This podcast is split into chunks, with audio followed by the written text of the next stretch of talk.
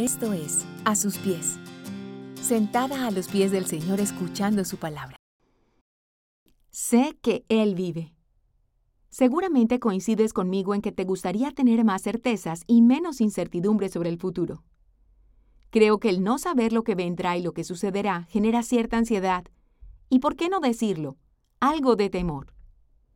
Nos daría mucha tranquilidad saber que todo, absolutamente todo va a estar bien y que no habrá muchos baches en el camino. Podría apostar que tú, al igual que muchas mujeres, te has preguntado, ¿voy a envejecer sana? ¿Mi matrimonio estará firme y estable hasta que la muerte nos separe? ¿Estarán bien mis hijos? ¿Me casaré algún día? ¿Cuándo pasará toda esta realidad abrumadora? ¿Cuándo terminará esta pandemia? Tenemos muchas preguntas sobre el sufrimiento propio y ajeno sobre la injusticia y la desigualdad que nos rodea. Finalmente, pareciera que en este mundo siempre tendremos más preguntas que respuestas. Hay muchas cosas que no sabemos sobre nuestro futuro. Quizá esa sea la razón por la que muchas personas, dentro y fuera de la iglesia, buscan videntes que les digan que todo va a estar bien, que no van a sufrir y que tendrán todo lo que su insaciable corazón desea.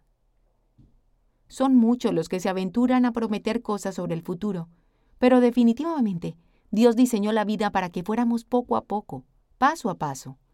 Si Él lo hubiera querido, podríamos ver detalladamente lo que sucederá mañana. Pero por una buena razón, como todo lo que Él hace, no podemos ver ni prever con detalles lo que viene hacia adelante.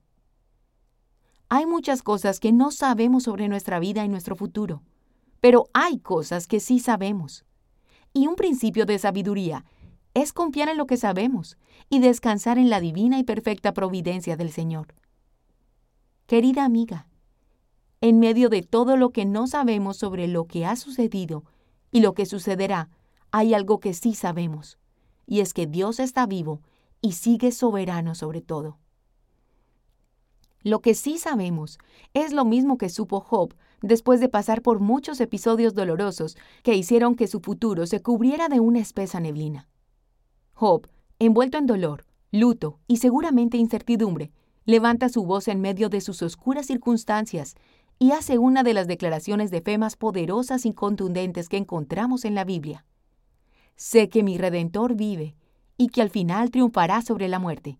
Job 19:25.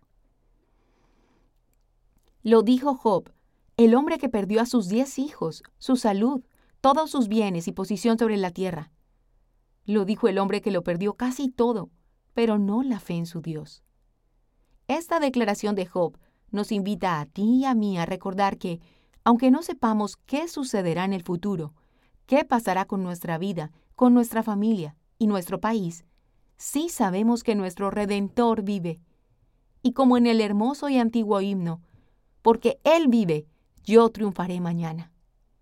Nuestro Redentor está vivo sigue triunfante, no ha sido derrotado y su victoria es nuestra también.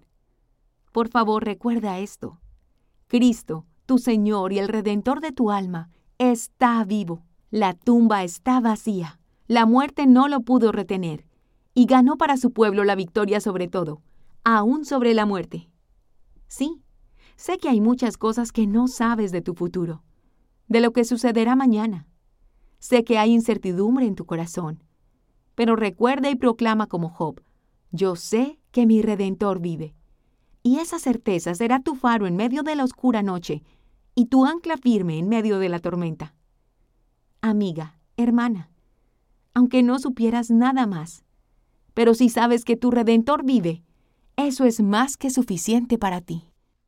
Si te gusta este contenido, compártelo y síguenos a través de YouTube e Instagram, a sus pies mujeres, y en nuestra página web, a sus pies.co.